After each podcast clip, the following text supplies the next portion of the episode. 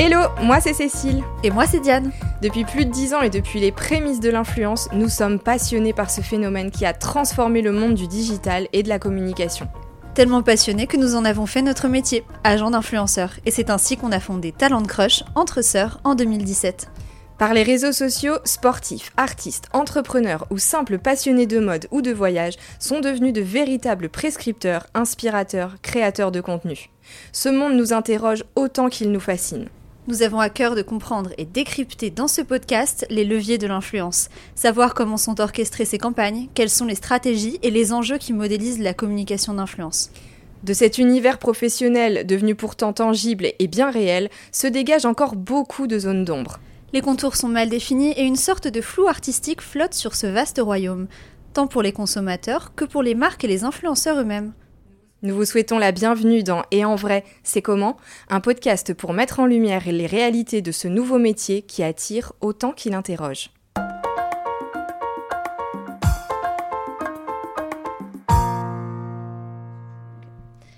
Aujourd'hui, on reçoit Léa Marie, aka My Sweet Cactus, qui est un des, euh, talents de l'agence. Euh, Léa Marie, bonjour, je te laisse te présenter. Qui es-tu? Depuis combien de temps tu sur les réseaux? Petite présentation rapide. Salut les filles, merci de me recevoir dans votre podcast. Du coup, je m'appelle Léa Marie, j'ai 28 ans et j'habite à Strasbourg, donc un pur produit alsacien, même si je viens quand même très souvent pour le travail à Paris. Et ça fait depuis 2016 que je suis sur les réseaux. À l'heure où on enregistre le podcast, tu vas bientôt te marier, même si euh, quand il sortira, ce sera euh, déjà le cas. Tu peux nous parler de ta petite euh, famille que tu as déjà?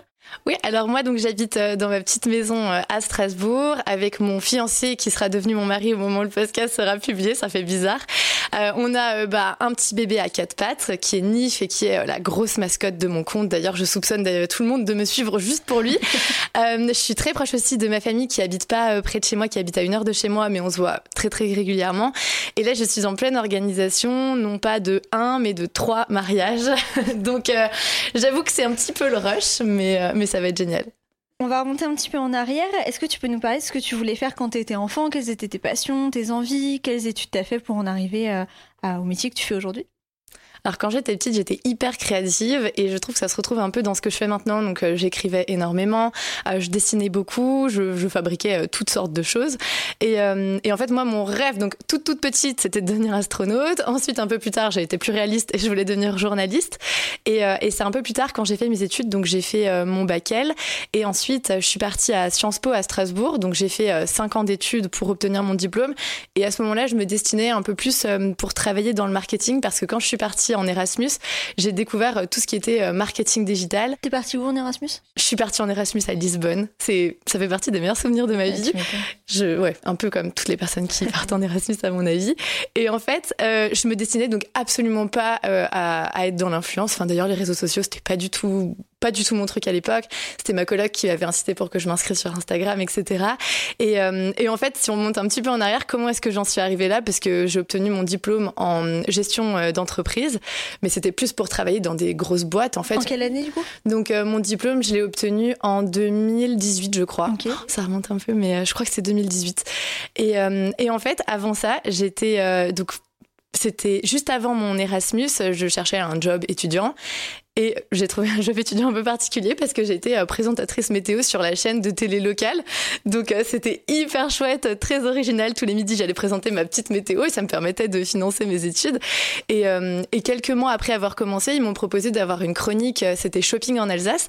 Du coup, à ce moment-là, je rencontrais plein de créateurs, plein de petites entreprises, plein d'associations et j'adorais en parler. Enfin, vraiment, c'était la première fois que j'avais cette petite tribune où je pouvais parler de mes coups de cœur. Sauf que, bah, du coup, en 2000 2015, je crois que c'était, je pars en Erasmus. Et donc en fait, euh, bah, tout s'arrête. Et, euh, et, je savais que ça allait vraiment me manquer. Et c'était une des créatrices dont j'avais parlé qui m'avait dit, bah écoute, nous, euh, on travaille avec des blogueuses, elles font un petit peu ce que tu fais, tu devrais créer ton blog. donc moi j'avais dit, mais, je vais créer mon blog, mais personne va le lire. Enfin, si c'est pour vraiment deux personnes qui viennent sur mon blog, bon, je, je suis pas sûre. Pareil quand je l'avais annoncé à mes parents, qui sont toujours hyper, enfin toujours hyper derrière moi, toujours hyper enthousiastes pour tout. Ma mère, elle m'a dit, mais écoute, Léa, tu vas être un peu, un peu déçue parce que, enfin tu vas faire tout ça, mais pour rien, entre guillemets, parce que voilà, Internet, c'est grand, etc. Enfin, trop mignon. Voilà, c'est de me raisonner, mais elle m'a dit, fais ce que tu veux. Pour rien vous cacher, en Erasmus, on a des heures et des heures de livres, donc c'était l'occasion.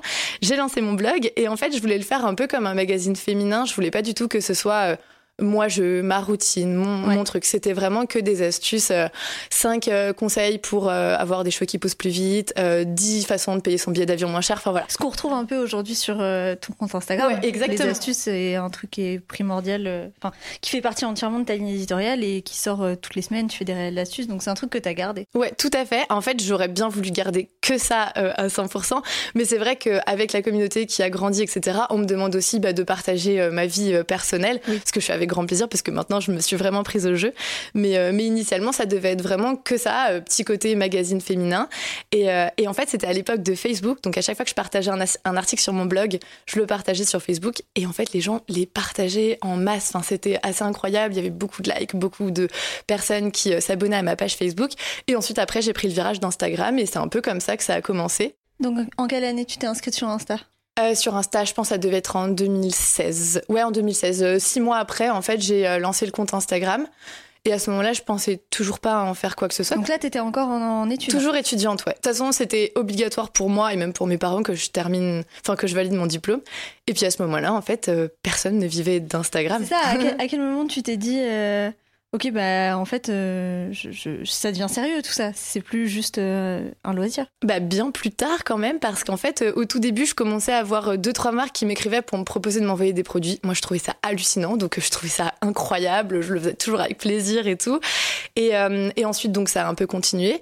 J'ai commencé à avoir mes premiers contrats rémunérés, mais c'était c'était vraiment une goutte d'eau et c'était pas du tout dans les habitudes. Enfin même à cette époque-là, la télé-réalité, parce que les premiers influenceurs, je trouve, qu'on connaissait, c'était un peu de la télé-réalité. Même ça ça, existait pas tellement à, cette époque-là. Donc, on savait pas que c'était possible de, de, gagner de l'argent de cette façon. Donc, je termine mes études. Ensuite, je me fais, j'étais en alternance la dernière année. Donc c'était très sport parce qu'il y avait euh, bah, le diplôme à passer. J'étais en double diplôme, donc j'avais deux diplômes à passer. J'avais euh, euh, le mémoire à finir. J'étais encore en alternance et du coup je me levais à 6 heures du matin pour écrire mes articles de blog jusqu'à 8 heures. À 8 heures je partais à l'école. Le midi je mangeais avec un sandwich et j'écrivais mes articles, je faisais mes posts et tout. Donc c'était un petit peu un petit peu de rush. J'ai énormément de chance que. Bah... T'étais dans quel secteur en alternance? En alternance j'étais dans la communication et le marketing. Ce qui avait du coup quand même un lien. Complètement. Ouais, ouais, complètement. Et je pense aussi pour ça que j'ai été recrutée. D'abord, j'ai travaillé chez Fossil et ensuite dans une petite start-up.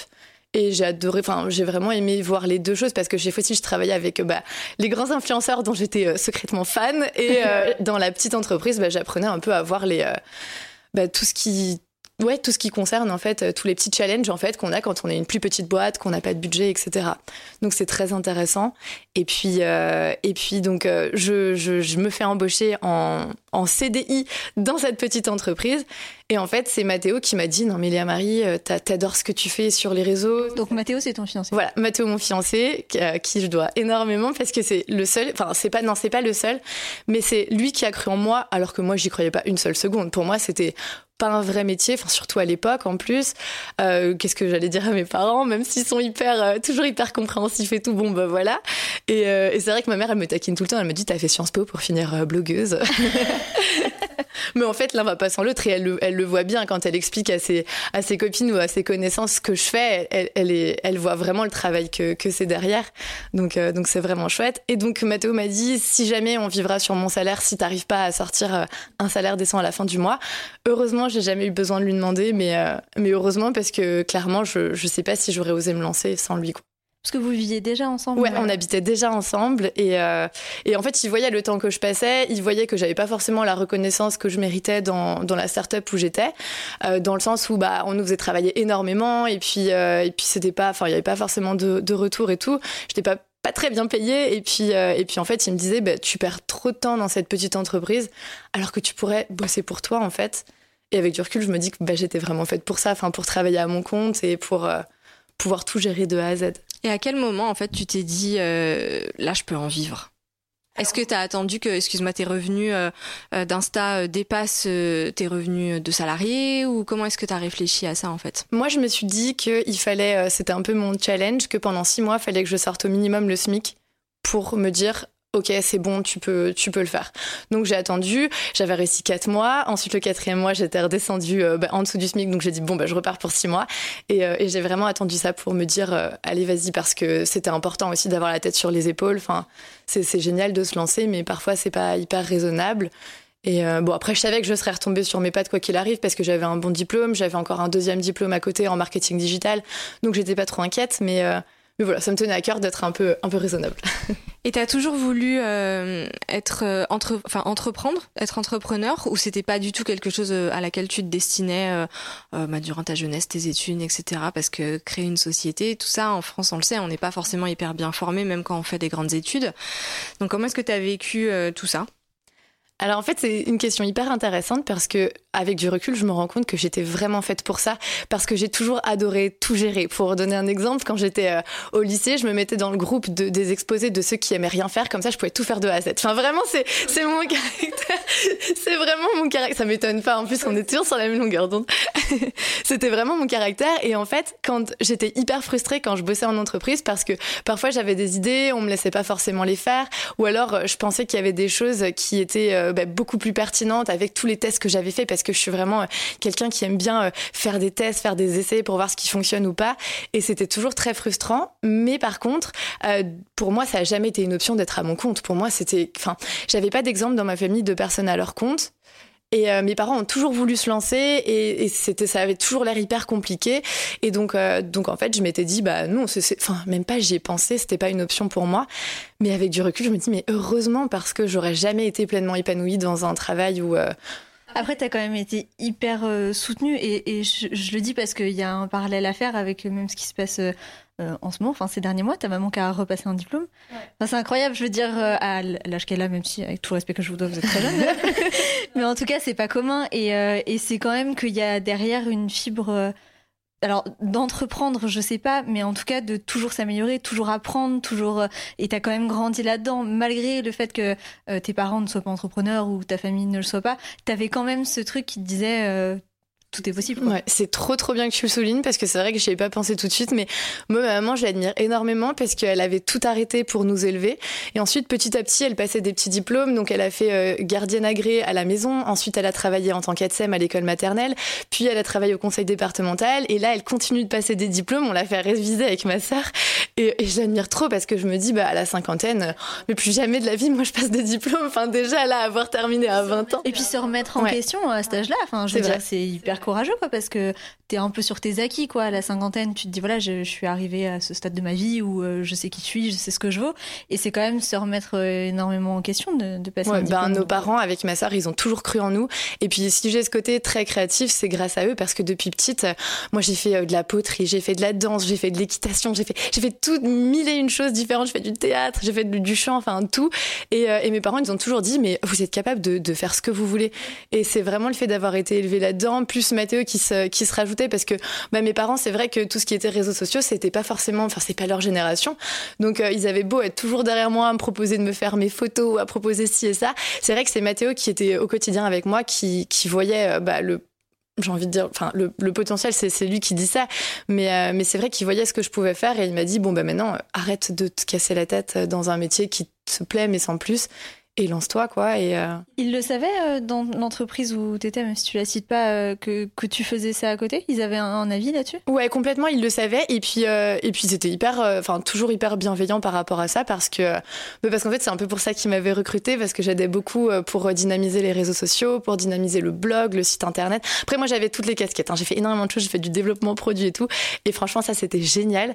Mais c'est juste qu'en fait on travaillait enfin c'était beaucoup trop d'heures pour le, le petit salaire que j'avais et à un moment, je me dis, bah, en fait, toutes ces heures-là, je pourrais les injecter pour moi. Et, euh, et c'est vrai que, bah, en fait, c'était dans le domaine de la moto, donc c'est pas non plus mon domaine, même si j'adorais, enfin, vraiment, mon, mon, boss et mes, mes collègues étaient extra. Donc c'était dur aussi pour moi de partir parce que je les adorais. Mais, euh, mais je regrette pas au final, euh, pas du tout. Est-ce que tu te souviens euh, le moment, enfin le tournant qu'il y a eu dans ton métier ou qui a fait que vraiment ton compte il a décollé? Alors tu disais tout à l'heure tu avais des articles qui en fait de ce que je comprends étaient bien référencés euh, parce que souvent les articles, je me souviens de l'époque des 5 astuces pour etc. Ça ouais. fonctionnait très très bien sur les réseaux.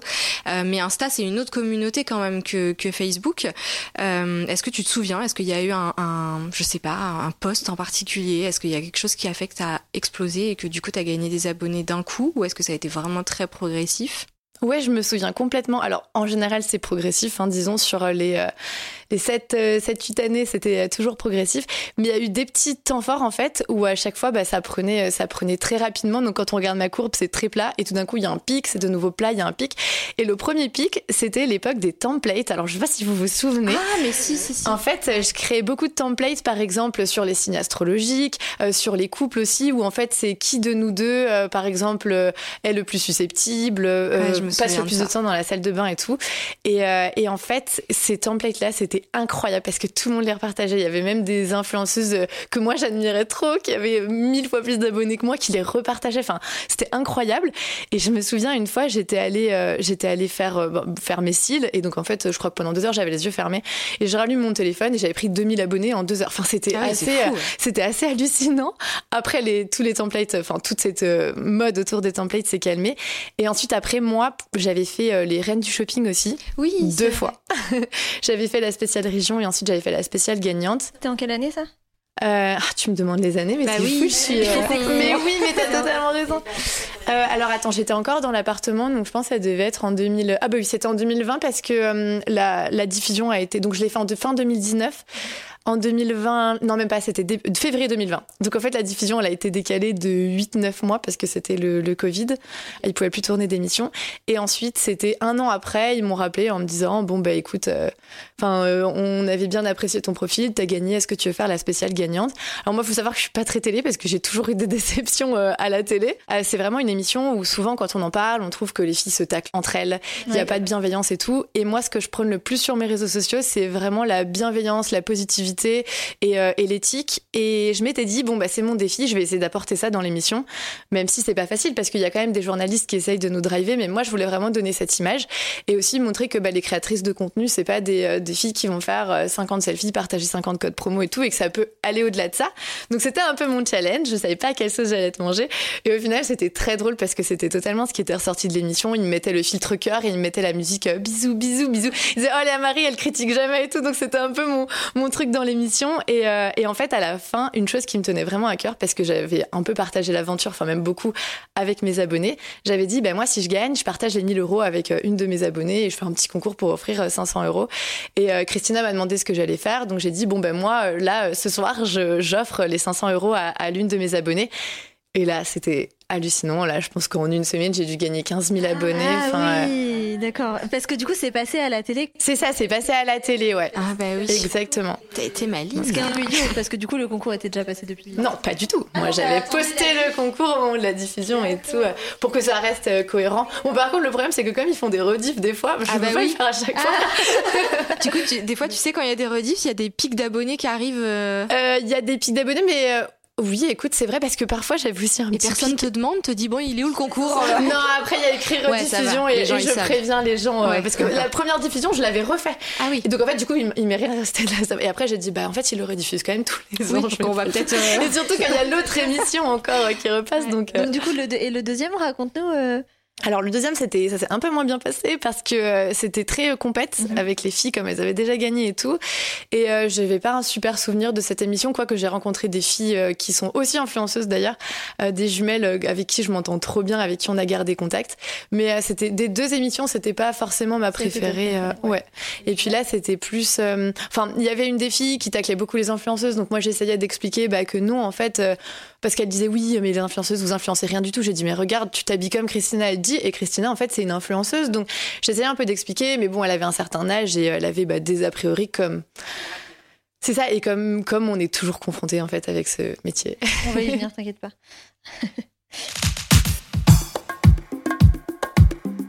Euh, Est-ce que tu peux nous parler justement des difficultés liées à ton, à ton métier? Euh, Alors c'est l'image, c'est aussi euh, l'insécurité financière qu'on a évoquée au début quand tu as parlé du moment où tu t'es lancé, l'organisation, vie privée, vie pro. Parle-nous de, de, de ce qui fait moins rêver et de ce que les gens peut-être voient pas au travers de ton compte. C'est vrai que moi j'adore mon métier, comme je vous le disais, je me verrais faire rien d'autre parce que c'est Donc je dis un, peu le positif quand même parce que je suis hyper reconnaissante de tout ce qui m'arrive. Et puis surtout, j'adore la relation que j'ai avec mes abonnés.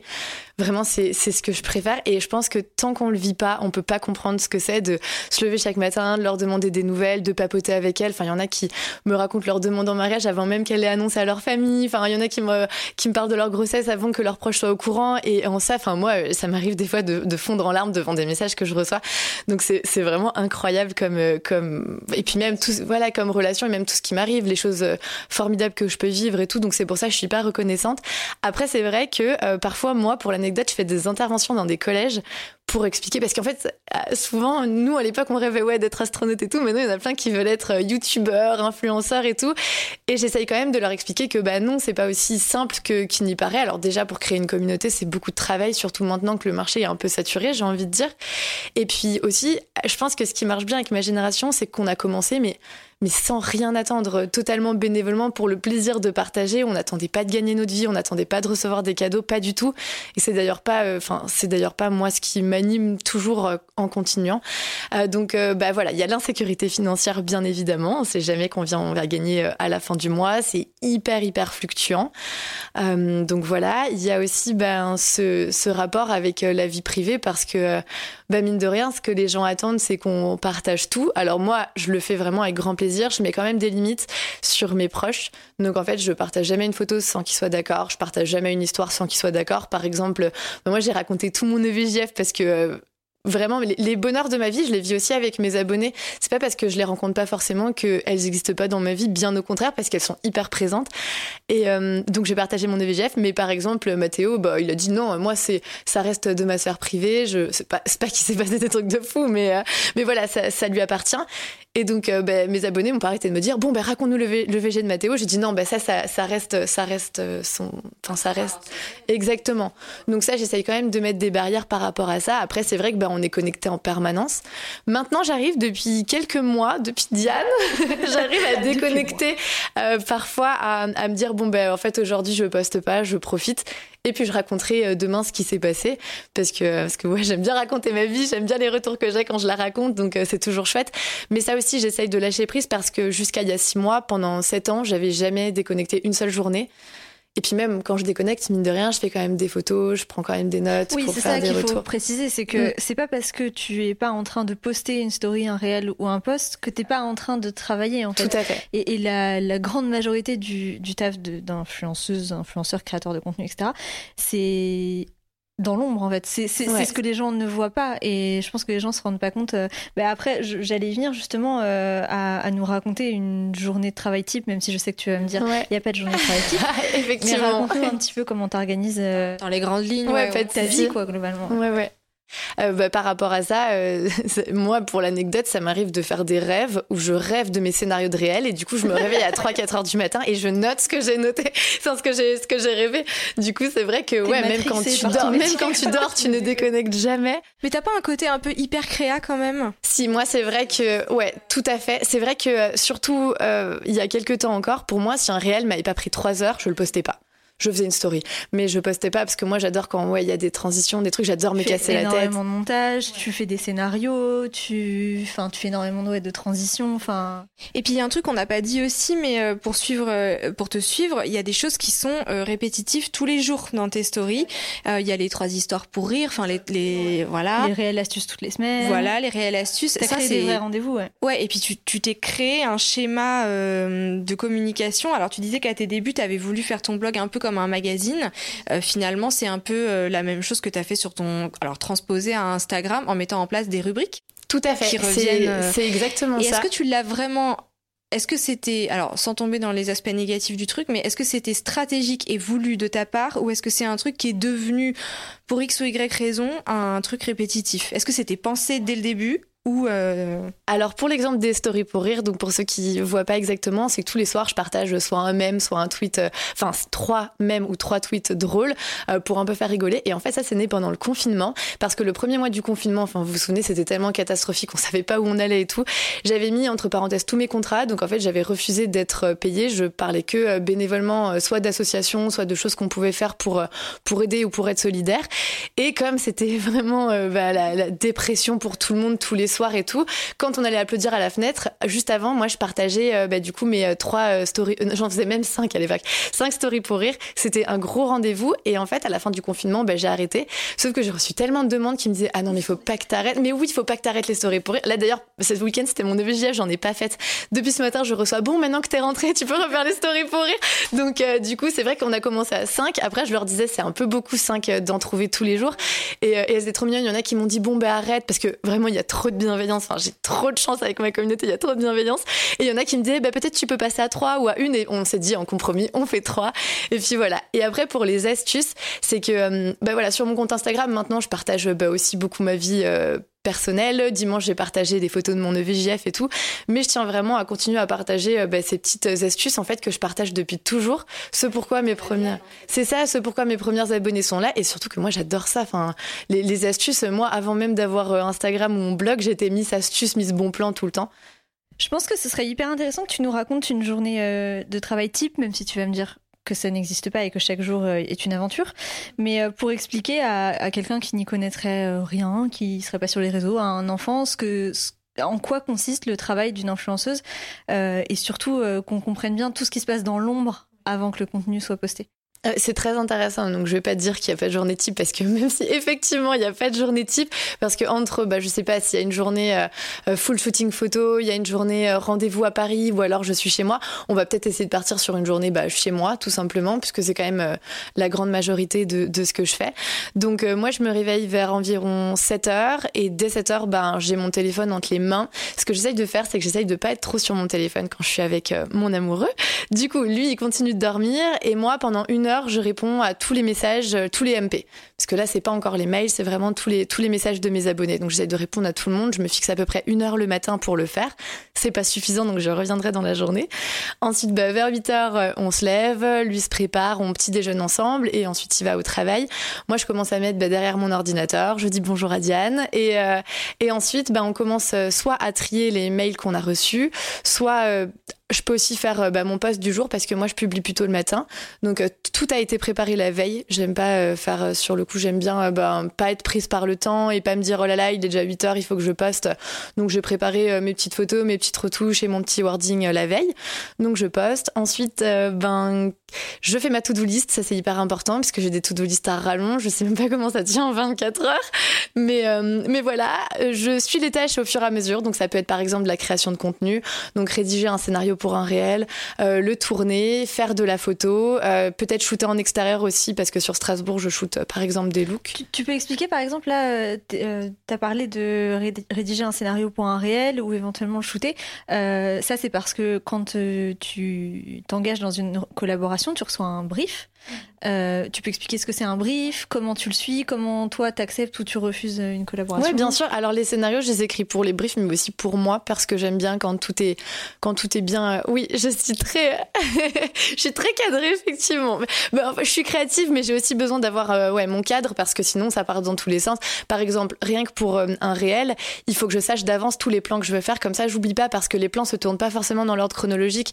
Donc il faut savoir que d'abord, enfin, je, je les organise, j'organise ma to-do list de réel, mon scénario, dans l'ordre chronologique où moi je vais les tourner et ensuite je ferai le montage après, la voix off, etc. Euh, mais ensuite, pour les collaborations, donc euh, on, reçoit une proposition et on reçoit un brief avec, euh, avec Diane, puisque maintenant je travaille avec Diane tous les jours. Ça va faire un an. Ouais, j'ai l'impression que c'est toute ma vie. En même temps, j'ai l'impression que c'était un mois. C'est incroyable. donc, euh, donc voilà, on reçoit notre notre petit brief. Alors déjà, il y a un gros, euh, il y a une grosse session de filtre avec tous les briefs qu'on reçoit. Euh, on n'accepte pas du tout tout. Enfin, même loin de là. moi, je suis très, comment dire, je suis pas je vais pas dire difficile, mais euh, je fais très attention parce qu'une fois, je parlais avec ma comptable et elle me disait, oui, euh, tes clients, enfin, je sais plus comment on en venait. Et je disais, bah, techniquement, mes clients, c'est les marques, mais moi, mes vrais clients, le vrai service client et tout que je veux faire, c'est pour mes abonnés. Donc, si je reçois une proposition où je me dis, non, mes abonnés, ça va pas les intéresser ou même ça va pas leur plaire ou le brief me correspond pas parce que parfois, les marques, elles ont des super idées de brief.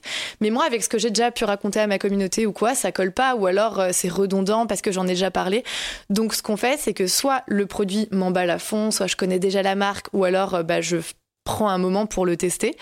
Et là, euh, ça m'emballe complètement. Mais par exemple, le brief me correspond pas. J'essaie vraiment d'être force de proposition et de proposer à la marque. Et franchement, souvent, ils sont hyper euh, ouverts d'esprit et ils acceptent et ils sont partants quand, quand je propose bah, tout un gros. En fait, je fais presque un contre-brief en expliquant bah, toutes les idées et pourquoi ça pourrait beaucoup mieux marcher que avec leur brief parce que ça correspondra pas à ma communauté. Donc voilà, déjà gros tri, est-ce que le produit me correspond? Est-ce que l'univers de la marque me correspond? Est-ce que ça correspondra à ma communauté? Et ensuite, est-ce que le brief me correspond? Une fois que le brief me correspond, eh ben j'envoie mes intentions euh, à la marque en disant bon ben moi j'imagine que je peux shooter dans cet endroit-là. Euh, alors c'est jamais euh, moi en tout cas c'est ma façon de fonctionner, c'est pas je vais prendre mon téléphone et je vais faire la photo. Parfois je vais louer une chambre d'hôtel, il y a vraiment des investissements, je vais acheter tout un truc pour faire un pique-nique, ensuite on part en expédition avec la voiture à l'autre bout. Enfin, vraiment moi souvent je me donne et mes, shootings photos, ça prend environ une demi-journée pour euh, bah, du coup une photo ou un carrousel. Un réel, c'est un peu plus longtemps. En général, c'est ouais, une bonne journée. T'as vu le réel d'hier, euh, j'ai commencé le matin et Diane me disait oui, il faut qu'on l'envoie. Je disais attends, j'ai toujours pas fini. Et, euh, finalement, j'ai terminé le, soir. Donc, euh, donc voilà, c'est vrai que ça prend, ça prend du temps. Ensuite, on l'envoie à la marque pour lui demander si ça lui correspond. Alors, c'est pas du tout parce que j'en ai déjà parlé avec des amis à moi. Ils me disent ah oui, carrément, la marque te dit non si ça lui plaît pas. Je dis oui, en fait, c'est juste pour voir si je corresponds. Voilà, c'est ça. C'est pour voir si ça correspond au brief. Si par exemple la marque m'a dit bon bah il faudrait que tu mentionnes ça, ou alors on aimerait voir ce plan-là et que je l'ai pas mis ben là il faudra que je le refasse mais en général on est quand même euh, bah en fait on lit tellement le brief. Je le lis tu le lis. Moi généralement je le relis avant de signer le contrat. Tu fais le scénar on fait valider le scénar. En réalité euh, ça n'arrive pas qu'il y ait un plan à refaire euh, souvent ça passe donc voilà, et puis ensuite, euh, bah, la journée continue. Le midi, j'essaye de me caler encore euh, une petite demi-heure pour répondre aux messages que j'ai reçus. Le soir, pareil, euh, quand Mathéo commence à dormir, moi je reste sur mon téléphone pour faire ma to-do du lendemain, pour répondre aux messages. Et, et mine de rien, enfin là, on se rend pas compte, mais la journée file, et puis souvent, bah, je termine tard. Avant de travailler avec Talent Crush, je finissais à 23h, minuit tous les soirs, parce que j'avais encore toute la partie que maintenant, j'ai la chance que Diane gère, parce qu'il y avait bah, toutes les réponses aux mails, toutes les lectures de contrats. Les contrats, c'est pas une page, hein. souvent c'est 12, 14 euh, pages, des fois c'est en anglais, alors en plus il faut tout lire. La comptabilité, qui est ma bête noire. Quand j'étais à Sciences Po, j'avais des cours de compta et je dis tout le temps, ça me servira jamais. Et eh ben tu parles. J'aurais mieux fait d'écouter un peu plus. je crois qu'on s'est tous dit ça en école de commerce, euh, pareil. Et au final, euh, c'est, bah, de toute façon, tout le monde le sait, Diane, c'est, mon ange gardien sur plein de sujets. Ma mère, encore ce matin, elle m'a dit chaleureux bonjour à Diane et tu la remercies de tout ce qu'elle t'apporte au quotidien. donc, euh, donc là, c'est génial parce que, en fait, depuis que je travaille avec Diane, euh, j'ai vraiment. Euh, enfin, je dis Diane parce que Diane, c'est mon agent, mais je suis dans l'agence Talent Crush avec Diane et, Cécile. Et depuis qu'on travaille ensemble, ben, j'ai beaucoup plus de temps pour être créative. Et en fait, la créativité, c'est ce qui m'importe le plus, faire des formations, faire. C'est marrant que tu dis ça parce que c'est vraiment la base de l'intérêt d'avoir un agent. À la base de tout ça, c'était quand même quand les premiers agents ont commencé dans ce milieu-là, j'étais là. J'ai 300 ans, bonjour. Euh, C'était vraiment, euh, on, on, vous disait, euh, en prenant un agent, vous allez libérer votre temps et vous pouvez vous consacrer à ce que vous voulez faire, c'est-à-dire tout ce qui est euh, la créa. Ça a commencé beaucoup à l'époque de YouTube, euh, les agents, et, euh, et c'est vrai que c'était c'était vraiment pour vous décharger de toutes ces parties-là et et ouais, c'est marrant que tu dis ça, parce que mm. ça faisait longtemps que j'avais pas entendu un influenceur euh, tenir ce discours-là, euh, de, justement de revenir à la jeunesse de tout ça, de pourquoi est-ce qu'on prenait des agents. Euh, ah mais moi c'est complètement ça, c'est vraiment le temps dégagé pour pouvoir créer. Après c'est vrai que bah du coup dans ma journée type il y a aussi bah, de la compta quand même, donc réunir toutes les notes de frais, la TVA, les machins, écrire à la comptable, faire de l'administratif et tout, parce que c'est vrai qu'on imagine ça une journée. une société à gérer. C'est ça exactement. On imagine que la journée d'un influenceur c'est de créer du contenu, en fait d'un créateur de contenu ça de créer du contenu. Moi, c'est ce que je préfère. Ce serait formidable si je pouvais ne faire que ça. Mais en fait, pas du tout. Il y a bah ouais, toute la gestion d'entreprise. Moi, je dis tout le temps, mais moi, je suis euh, comptable, je suis euh, SAV, je suis euh, créatrice de contenu, donc photographe, vidéaste, scénariste. Il y a tout. Ouais, monteuse. Il y, a vraiment tout. Enfin, je fais les voix off, les machins. c'est vraiment multicasquette. Hein, c'est ça, exactement. Mais en même temps, je me verrais rien faire d'autre parce que je suis tellement, j'adore tellement tout faire de A à Z. Besoin de cette surstimulation et d'être tout le temps euh, occupé et d'avoir toujours midi dans la tête. Enfin, c'est comme ça que tu fonctionnes. Exactement. Moi, je serais malheureuse si je pouvais pas être hyperactive comme je le suis. Et en plus, c'était euh, une des choses que je disais tout le temps quand j'étais beaucoup plus jeune à ma mère. Je disais, je rêve de bosser dans un journal ou un magazine. La seule chose, c'est que je pourrais, si je suis euh, journaliste, j'écrirais les articles, je ferais pas les photos, je ferais pas la mise en page, je ferais pas si, je ferais pas, ça, je serais pas rédactrice en chef et tout. Et en fait, c'était un peu la chose où je me disais, bah, c'est dommage, c'est frustrant. Et maintenant, avec du recul, je me dis, mais en fait, je me suis créé ce métier-là alors que jamais j'aurais soupçonné que ça pouvait exister. Et c'est trop épanouissant. Et euh, alors, tu disais, t'aimes beaucoup être très occupé, avoir ton cerveau toujours en activité, tout ça. Le fait de déléguer, euh, justement, que ce soit à, Diane, mais peut-être aussi euh, dans la... Alors là, je lance un sujet, je sais pas du tout si vous en avez parlé ou quoi que ce soit, mais quand tu disais tes notes de frais, tout ça, je sais qu'il existe des, des, assistantes pour... ou des assistants d'ailleurs, pour tous ces aspects-là. Est-ce que déléguer, pour toi, c'est quelque chose qui, qui, a été compliqué, qui t'a fait peur et qui te ferait peur sur... Parce que là, t'as réussi à déléguer à Diane, donc je sais que t'as réussi. Mais sur d'autres sujets aussi, on peut déléguer la gestion entreprise, tout ça. Tu disais tout à l'heure que euh, tu avais encore euh, pas mal de choses à gérer euh, sur la société, les notes de frais, etc. Et moi, je me disais, tu disais que tu aimais bien être occupé et tout. Alors, déléguer, ça doit être difficile pour toi, j'imagine. je sais que bon, tu as réussi à le faire avec Diane après tant d'années à refuser d'avoir un, agent, mais peut-être aussi déléguer toutes ces parties un peu facturation, notes de frais, enfin tout l'aspect gestion de l'entreprise à, un ou une assistante. Je sais que ça se fait aussi. comment tu vécu ça? Le fait de déléguer, est-ce que ça a été difficile pour toi ou est-ce que au final, euh, pas tant que ça, euh, tu t'en étais fait tout un monde Parce que je sais que pour beaucoup d'influenceurs, c'est difficile. Bah, toute ma famille te dira que je ne délègue rien, jamais, parce que j'ai. Alors c'est le côté aussi où j'aime bien tout contrôler, mais parce qu'en fait je sais que ce sera fait comme moi je veux, et, euh, et comme je suis extrêmement perfectionniste, parce que ça c'est un des trucs qu'on retrouve beaucoup dans mon travail, je, suis très trop perfectionniste, donc je me casse la tête sur des choses où on voit pas la différence. Parfois j'envoie euh, la même photo, euh, Diane me dit mais c'est la même, je dis non mais regarde il y a un peu plus de jaune, de ton jaune sur cette retouche et tout. Enfin voilà, je suis un peu psychopathe, donc pour moi déléguer c'était pas envisageable. J'ai travaillé longtemps bah, sans agent, alors que c'était pas les sollicitations qui manquaient. Euh, je répondais toujours non. C'était évident pour moi en fait que je travaillerais jamais avec personne. Non, non, mais c'est vrai que je, me serais jamais vue déléguée. Et puis euh, un beau jour, je reçois un mail de Cécile et Diane qui me racontent que c'est des sœurs, que voilà, un mail mais tellement good vibes. En plus, c'est des sœurs et moi, je suis hyper proche de ma sœur, je suis hyper proche de ma famille. Euh, J'avais toujours dit moi, si je travaille un jour avec quelqu'un, ce serait que avec quelqu'un de ma famille. À la base, je voulais travailler avec ma maman, c'était un de mes grands rêves. Euh, et d'ailleurs, c'est toujours un de mes gros rêves, donc euh, j'espère que ça pourra arriver un jour. Et vraiment, j'ai reçu leur mail et je me suis dit, enfin, j'ai ressenti un truc en me disant, mais si ça doit être quelqu'un, ça doit être elle. Donc on a fait, mais c'est vrai, il n'y a pas de hasard, il y a que des rendez-vous. C'est vraiment ma philosophie de vie. Tous les gens que j'ai rencontrés dans ma vie, je les ai jamais rencontrés pour rien. Des fois, c'était négatif, des fois positif, mais il y avait toujours une bonne raison. Et on a fait le visio ensemble. Gros coup de cœur. On a commencé à bosser ensemble avec Diane et je me suis dit, mais en fait, enfin, on est au-delà de travailler ensemble, on est pareil sur plein de choses, on se comprend et. Euh, je suis enceinte, je vais pleurer. non, mais c'est vrai. Enfin, moi, je, je... Ah, mais c'est Diane, maintenant, c'est un de mes piliers dans la vie et c'est plus, enfin, c'est pas et c'est pas du tout juste mon agent. C'est, mm. C'est, c'est ma confidente sur plein de choses. Enfin, on s'écrit toute la journée. Je lui écris plus que j'ai beaucoup de rancune envers toi, Léa Marie. tu as su que ma sœur était enceinte avant même que moi je le sache. J'ai pas su que ta sœur était enceinte. J'ai reçu un appel de ta sœur en larmes. Me dit, je me suis dit, mon Dieu, qu'est-ce qui se passe? Il faut que j'aille à Nantes tout de suite. et moi, elle a attendu le soir pour non, mais d'ailleurs, j'étais tellement touchée. Et moi aussi, enfin, Diane, je t'aurais pas fait la même chose avec Charlène. Ah oui Charlène, à l'époque, l'a su avant Diane. Ah, c'est pas vrai. C'est vrai qu'il y a une relation dingue. Enfin, Diane a vu ma robe de mariée, alors que la plupart de, de, de, mes copines n'ont pas vu ma robe de mariée. Enfin, et Diane est invitée à mon mariage, alors qu'on a fait un mariage en très, très, très petit comité où euh, j'ai même des amis qui, qui pourront pas venir. Tu m'as invitée, ça faisait même pas six mois qu'on se connaissait. Et en fait, c'était parce que j'en avais parlé à Mathéo. Mathéo, il me dit, bah, c'est ton agent et tout, tu veux l'inviter? Parce qu'on a invité aucun collègue et tout. Je dis, mais Diane, c'est pas juste mon agent. Et, euh, et en fait, c'est pour ça que j'ai pu déléguer, c'est parce qu'on se comprend, que j'ai vraiment confiance en elle, les yeux fermés. Enfin, ma comptable, elle me disait, oui, il faut que tu fasses un accès euh, à part, machin et tout. Je disais, franchement, même si je donne mon mot de passe à Diane, je m'en fiche. Enfin, c'est comme ça, il y a des choses, on comprend. Et pareil pour ma comptable, du coup, parce que j'ai aussi délégué la compta. Alors, les notes de frais, je peux pas trop parce que bah c'est moi qui dois retrouver mes petits tickets, mes machins que je perds systématiquement en plus. Puis là, ça sort du cadre du travail d'agent aussi. Euh. Mm.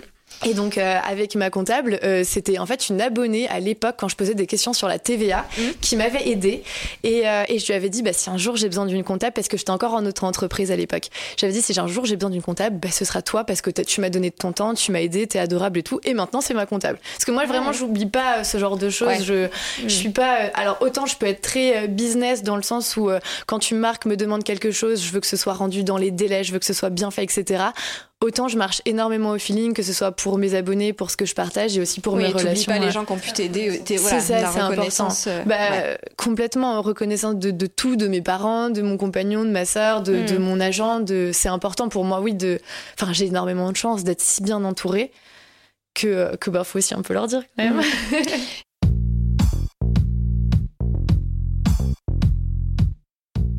Et tout ça, au final, euh, alors il y a ton travail pour 90%, on va dire, mais c'est une machine au final qui, qui c'est tous ces rouages. Voilà, c'est tout un écosystème qui permet de faire tourner euh, euh, la, le compte MySweet Cactus, tous tes contenus, etc.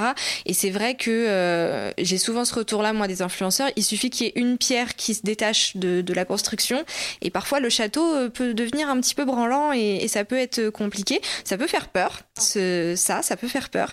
Et d'un autre côté, moi, je le but de ce podcast aussi était aussi de montrer euh, et d'expliquer aux gens que derrière un influenceur, il y a tout un écosystème, il y a des gens qui travaillent, euh, que, que, voilà, on n'est pas. C'est des euh, vraies entreprises qui font vivre des gens, qui créent de l'emploi, qui. Et qu'on fait pas les choses comme ça, un peu au hasard. non, pas du tout. Moi, tu le vois comment on travaille ensemble, tout est hyper réfléchi pour en fait donner le meilleur contenu possible à mes abonnés finalement, parce que moi, je, je pourrais accepter une collaboration par jour et, et faire plein d'argent et tout, mais c'est pas du tout ce que je veux. Je préfère m'asseoir sur euh, la moitié des contrats qu'on reçoit mais proposer deux trois petites choses même euh, faire euh, parce qu'en fait finalement je pense que les contrats avec les marques c'est je sais pas 10 20% de ma création de contenu et le reste c'est que du contenu qu'on crée c'est ça. Mais mais 10% ouais même pas. C'est que du contenu en fait qu'on fait bah, totalement gratuitement mais pour pour aider pour informer pour apporter bah, que ce soit même pour faire sourire c'est ça pour, divertir.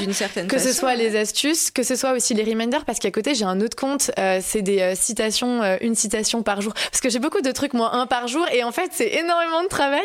Et c'est des citations euh, positives parce que je veux vraiment axer ce côté-là pour montrer que, bah voilà, euh, moi en tout cas, parce qu'on me demande souvent, t'es quoi? T'es influenceuse beauté, influenceuse mode. Et moi, je dis, je suis influenceuse euh, positive et bienveillante. C'est ça, c'est vraiment ce que je veux renvoyer.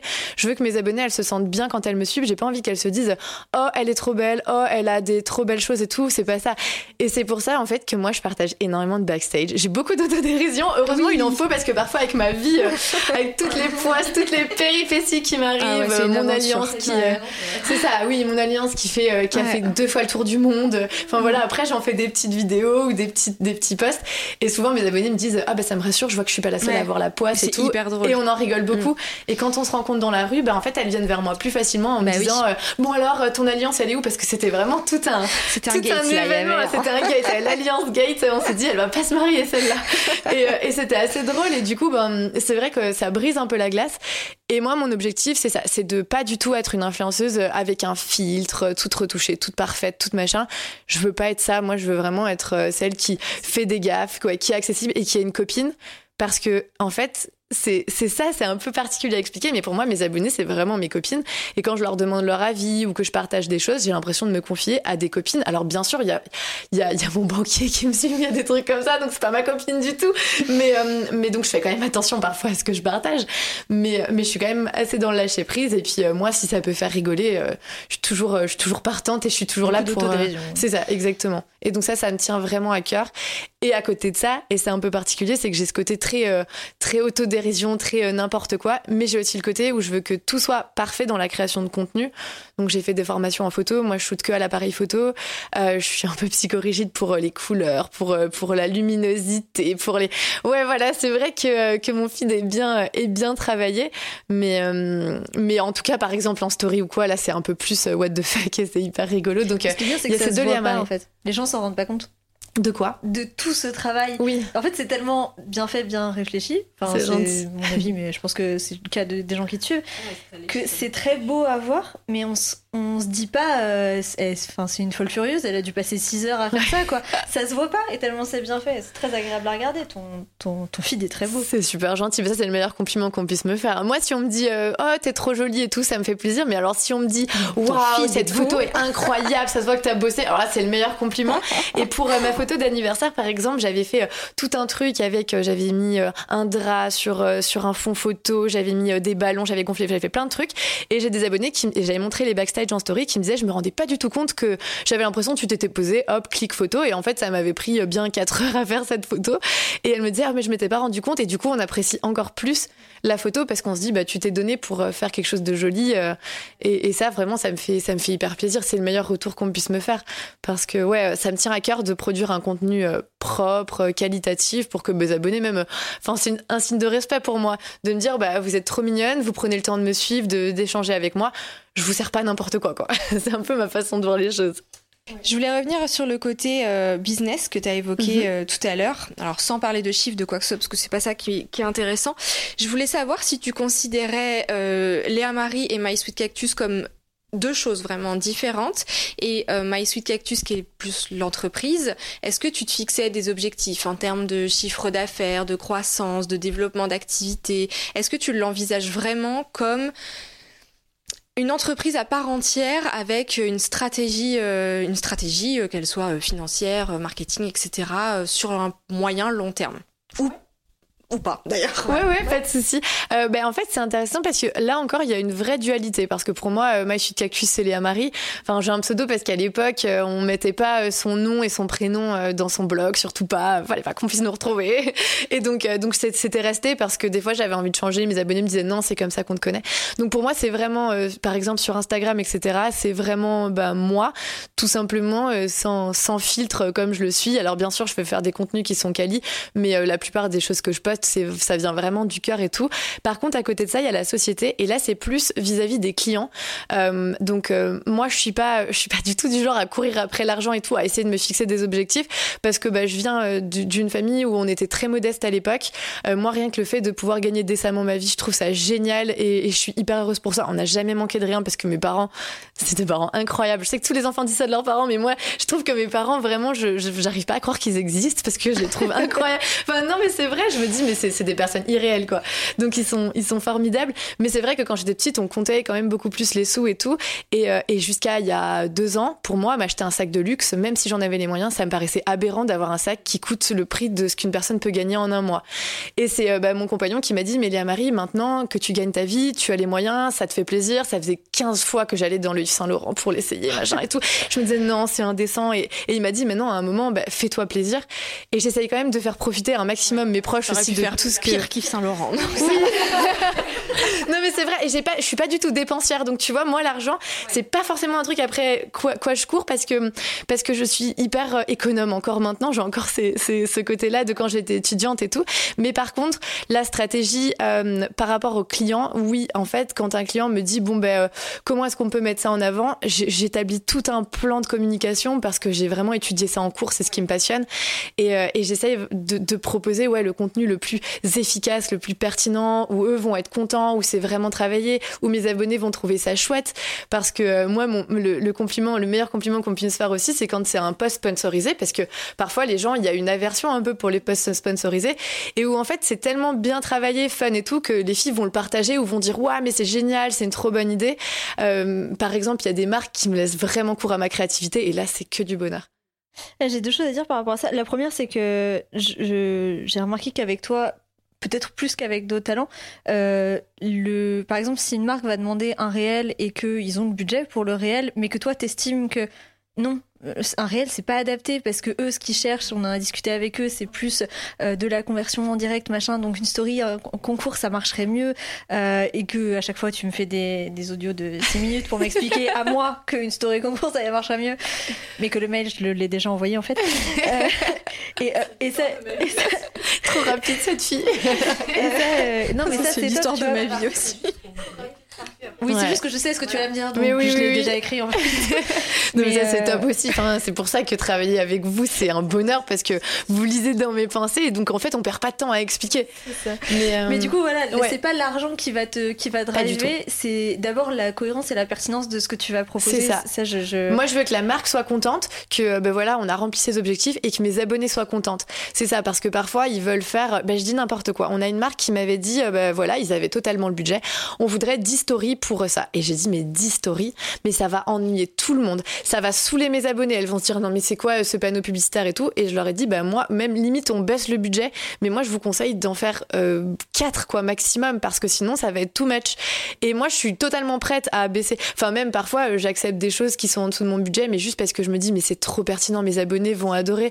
Et, euh, et voilà, moi, c'est pas du tout mon objectif de, de devenir riche ou quoi. C'est le but, c'est ouais, de continuer à faire ce que j'aime et que, et que mes abonnés se disent pas, oh, elle a changé, Léa Marie, surtout pas. Mais de toute façon, c'est un cercle vertueux parce qu'à partir du moment où euh, tu vas commencer à faire des choses qui te ressemblent pas et tu Ouais. vas décevoir tes abonnés, ils vont arrêter de te suivre, donc tu auras moins de collaboration parce que tes, tes stats vont baisser. Donc en fait, tout ça, ça bénéficie à tout le monde, ça bénéficie à la marque, ça bénéficie évidemment entendu. à tes abonnés, mais ça bénéficie aussi à ton entreprise. Ouais. Enfin, je veux dire, c'est c'est juste la bonne logique à adapter, Mm. à adopter, Et pardon. c'est vrai qu'au-delà de ça, c'est même un peu de l'affect. C'est que si mes abonnés, je les ai, je les ai déçus, même si je gagne des millions à côté, mais oh, non, pas du tout. C'est, c'est pas, euh, je, je pourrais pas. Et j'ai des amis qui ont beaucoup, beaucoup d'abonnés et qui ont beaucoup de haters et qui arrivent à passer au-dessus. Moi, je sais que je pourrais pas. Et j'ai de la chance d'avoir cultivé une communauté euh, très dans la bienveillance et tout. Enfin, des fois, je reçois des messages d'une fille qui, ça m'est arrivé ce week-end, qui m'a dit, j'ai commencé à écrire un truc parce que j'étais pas d'accord et après, je me suis dit, bah, si ça te fait plaisir, bah, autant que tu le fasses. Et je me suis dit, non, mais génial, mais c'est ça qu'on veut, en fait. C'est exactement ça. Et, euh, et ça, c'est, ça, c'est top. Qu'est-ce que tu voudrais que les marques et les agences comprennent à ton métier? Je crois qu'on dit un peu toute la même chose parce que j'ai écouté le podcast de Pauline et elle l'a tellement bien dit. Alors je sais pas si je le dirais aussi bien qu'elle, mais euh, mais en fait on connaît nos abonnés et donc parfois ils viennent avec des briefs qui nous correspondent pas du tout ou nous on sait que ça va pas correspondre à nos abonnés. Alors je sais que parfois les agences bah, elles travaillent avec différents types de créateurs de contenu. Il y en a qui ont besoin d'être cadrés, qui ont pas forcément d'idées et c'est utile.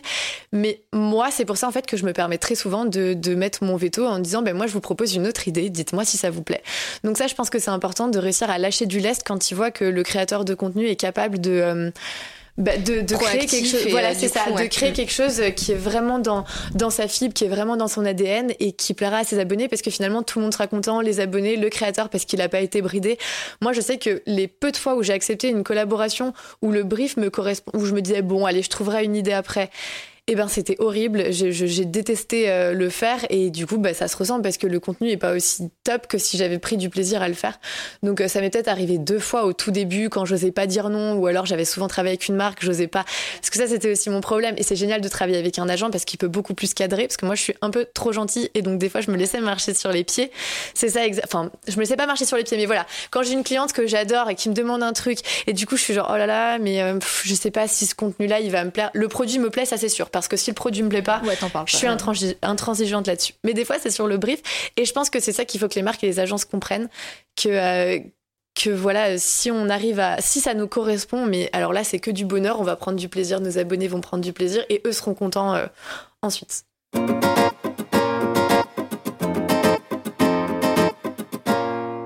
Et euh, si on, on voit les choses de façon un peu plus globale, donc on a parlé de, de ton blog, de Instagram, tu as aussi un TikTok. Euh, quelle est ta, ta vision sur l'influence à tes débuts, maintenant, sur l'évolution, sur ce que ça va devenir? Comment tu arrives à, à, à être présente un peu partout sur toutes ces plateformes-là? Est-ce que euh, euh, l'émergence de ces nouvelles plateformes, ça te met la pression ou au contraire, tu trouves ça hyper stimulant? Comment tu perçois tout ça? Alors c'est vrai que c'est un peu difficile de se dédoubler parce que entre le blog, Instagram, TikTok, etc. euh, c'est pas surtout que bah, du coup, Pinterest aussi sur Pinterest, ouais, je suis très active sur Pinterest aussi. C'est un peu difficile. Parfois, je me dis que je prendrais peut-être euh, un jour une assistante pour euh, m'aider au moins sur les autres réseaux parce que j'ai aussi, bah, du coup, l'autre compte Instagram, des reminders. Donc, ça fait un peu beaucoup. Ça, c'est compliqué de réussir à être partout à la fois. Mais, euh, mais je trouve ça génial parce qu'en fait, il y a un réseau pour tout le monde et pour chaque génération en fait mine de rien parce que il y a vraiment un réseau par génération. Donc euh, en ça c'est chouette. C'est vrai que parfois je me sens vieille sur TikTok sur Insta c'est un peu plus euh, Insta et Pinterest c'est vraiment mes et le blog surtout. C'est là où je me sens comme un poisson dans l'eau. Mais euh, mais je trouve ça chouette parce que sur le blog bah, c'est vraiment de la rédaction c'est euh, des jolies photos enfin des gros articles bien complets euh, où je peux partager bah, plein d'informations. Par exemple pour mon OVGF tout le monde me réclame des références. Je vais faire un bel article de blog bien complet. Sur Insta c'est vraiment bah, ma vie quotidienne mes astuces euh, mes, mes citations mes stories pour rire. Sur TikTok c'est que des astuces. Donc voilà j'essaye. Et Pinterest c'est euh, beaucoup les relais de mes articles. Donc il faut euh, un peu segmenter tout ça. C'est pas toujours simple. Et par rapport à l'évolution moi, j'ai commencé il y a 7 ans, tout le monde me disait "Oh, mais ça va jamais durer, ça fait 7 ans que ça dure." En fait, c'est pas que ça ne va pas durer, c'est que ça va être en constante évolution. On sait pas ce que ça va devenir parce que quand j'ai commencé, TikTok ça existait pas et maintenant TikTok c'est euh, c'est bah les marques ont des budgets pour ça, il y a vraiment euh, une énorme communauté, c'est des contenus qui sont encore différents d'Instagram. Je pense que c'est pour ça aussi que je suis pas très TikTok, c'est parce que TikTok c'est beaucoup plus euh, spontané. On fait, en fait, c'est pas forcément spontané, mais c'est euh, très simple. on fait sa vidéo, on met un petit texte et on poste. Et, et, moi, en fait, c'est pas du tout ma conception de la création de contenu. J'aime bien quand c'est monté, quand c'est réfléchi, quand c'est bien fait et tout, avec des transitions pas possibles où je m'arrache les cheveux à chaque fois. Donc, euh, donc voilà, il y a un réseau par, euh, par personne et ça, c'est chouette. L'évolution, bah, de toute façon, qui, qui, peut dire ce qui va se passer dans quelques années? Je vois juste que bah, ça bouge beaucoup et il faut toujours être capable de s'adapter. Je pense, enfin, je pense l'être. Et puis de toute façon, même si un jour, euh, ben, on voudra plus de moi sur les réseaux, je retomberai sur mes pattes. Je suis pas inquiète. Si un jour, euh, je sais pas, moi, dans 40 ans, j'ai des enfants et je suis plus obligée de passer 10 euh, heures par jour sur mon téléphone, c'est pas mal aussi. Donc voilà, on verra ce qui se passe et je suis pas inquiète Mais pour admettons que ça continue. Tu te verrais continuer justement en tant que maman et puis après en tant que femme plus âgée, donc la quarantaine, la cinquantaine. Mm. C'est quelque chose où tu te dis non mais c'est sûr qu'à 50 ans, je serais pas en train de poster ma vie sur un de partager mes bons plans et mes astuces euh, de, de, de femmes de 50 ans. Ou alors, tu te dis, mais pourquoi pas en vrai? C'est carrément possible que je le fasse encore parce que euh, bah, c'est un nouveau public et que les filles vont grandir avec moi. Et tu, T'imagines comment si on se dit que ça existe encore à ce moment-là bah, Je me ferme aucune porte parce que voilà, tout le monde évolue et on sait pas euh, la Léa Marie de maintenant, c'était pas la Léa Marie d'il y a 7 ans. Mais, euh, mais moi, ça me gênerait pas parce qu'en fait, je me dis, si un jour j'arrête, mais toutes mes copines, enfin, toutes mes abonnées, je, quoi, on n'a plus de. Enfin, moi, je, moi, je me dirais trop d'y avec elles, ce serait trop drôle. On se partagerait des astuces de, de, de plein de trucs, tu sais, même à 80 ans, moi, ça me dirait toujours. Puis à ce moment-là, il existera des technologies de malade où ce sera euh, mon téléphone qui me suivra et puis moi j'aurais plus besoin de rien faire. Donc voilà, on sait pas. Mais euh, mais moi ça me gênerait, ça me gênerait pas du tout. Après, la seule chose c'est par rapport à ma vie de famille, parce qu'on on aura peut-être des enfants avec Mathéo et, euh, et je veux surtout pas que mes enfants voient leur maman tout le temps sur son téléphone. Ça c'est c'est quelque chose que je fais déjà avec euh, bah, mon compagnon. Je fais attention de que ça nous empoisonne pas notre vie, que ça soit pas trop que ça soit pas trop prenant. Il est très téléphone et réseau lui aussi? Non, pas trop. Donc maintenant il a son compte Insta quand même. Bah oui, oui. Bah oui, c'était à la grande, c'est vrai, c'était à la grande demande de mes abonnés au tout début parce qu'elles aimaient trop suivre et tout. Il avait fait son compte perso et en fait ça a vachement pris. C'est la deuxième star de parce que, Ouais, c'est ça. Bah, Mathéo c'est un peu les off, c'est les off de notre vie. Mathéo c'est beaucoup plus, encore plus. Euh, Quand je regarde ses stories, euh, je vois que, enfin, je vois les tiennes, je vois les siennes et je me dis ils vivent pas dans le même univers. Ouais, non, non, mais c'est vraiment. De toute façon, Mathéo c'est à coup de bouffe, de sport et de. c'est ça. Ouais, c'est ça, exactement. Donc c'est drôle. Mais, euh, mais voilà, après, lui, il est quand même un peu plus. Euh, bah, il a plus de recul sur, les réseaux que moi, forcément, parce que moi, c'est. Ouais, c'est toutes les relations journée, exactement. et puis euh, j'ai vraiment l'impression d'avoir une relation avec des gens à travers mon téléphone. Donc euh, donc moi je ouais, il faut que je prenne des nouvelles, il faut que je sache comment ça va et tout. Surtout les abonnés qui m'écrivent régulièrement, bah je sais qui c'est. Donc euh, aussi j'aime bien échanger, papoter avec elles. Mais mais voilà, moi ce que je veux c'est surtout enfin moi je sais que mes enfants, je veux pas les élever, tout le monde dit ça et après on c'est compliqué. Je veux hein. pas les élever avec les écrans, j'aimerais bien ne pas le faire. il y en a tellement partout Et bien sûr, non mais et puis même les copains de classe qui sont voilà. Moi c'est vrai que dans un monde idéal, j'aimerais et donc, comment dire à tes enfants ne sois pas sur la tablette si toi-même t'es sur ton téléphone. Exactement ça. Donc pour ça, je sais pas du tout comment ça va se passer. Je veux pas non plus surexposer mes enfants. C'est un truc, euh, je sais pas comment je vais gérer ça non plus. Je m'étais dit, voilà, je verrai au moment venu. Et puis je m'étais dit que pour le moment, la limite que j'ai, je sais pas si je les montrerai ou pas, mais en tout cas la grosse limite que j'ai, c'est que je ne veux jamais qu'ils posent. Ça c'est sûr pour moi que c'est impossible. C'est que soit je fais la photo, ils sont en train de faire le truc sur sur le, le vif toujours en respectant bien euh, tout ce qui est intimité, etc. Parce que je veux pas euh, qu'un jour ils m'en veuillent. Mais, euh, mais par contre, leur dire bon bah tiens, assieds-toi comme ça, fais ci, fais ça, ça pour moi c'est ma grosse limite et c'est hors de question que je fasse ça. Et est-ce qu'il y a une évolution selon toi aussi avec toute l'actualité des derniers mois? On a quand même été tout notre milieu s'est retrouvé sous le feu des projecteurs. J'aimerais bien avoir ton avis là-dessus. Alors, bah, il y a deux choses. moi, je trouve que c'était il y a encore un ou deux ans Euh, jamais je disais que j'étais influenceuse et euh, maintenant les gens comprennent ce que c'est créatrice de contenu donc je fais attention à qui je le dis. Euh, il y a des gens à qui je dis bah je suis gérante de société dans la communication parce que j'ai pas envie de me lancer dans des dans des débats et tout. Moi j'ai déjà fait des soirées où je disais bon bah ou je sais pas Mathéo en fait c'est adorable parce qu'il est hyper fier de moi et, et il me dit t'as pas honte de ce que tu fais? Donc on peut être à une soirée avec des jeunes de notre âge, ils me disent tu fais quoi dans la vie? Math dit bah elle est influenceuse, elle est créatrice de contenu. Et là les gens se permettent des questions qui se permettront jamais avec alors qu'on se connaît pas. Voilà, c'est ça. ah ouais, tu gagnes combien ou des choses comme ça? Alors en soi, bon ben voilà, si c'est des gens de ma famille, ça me gêne pas.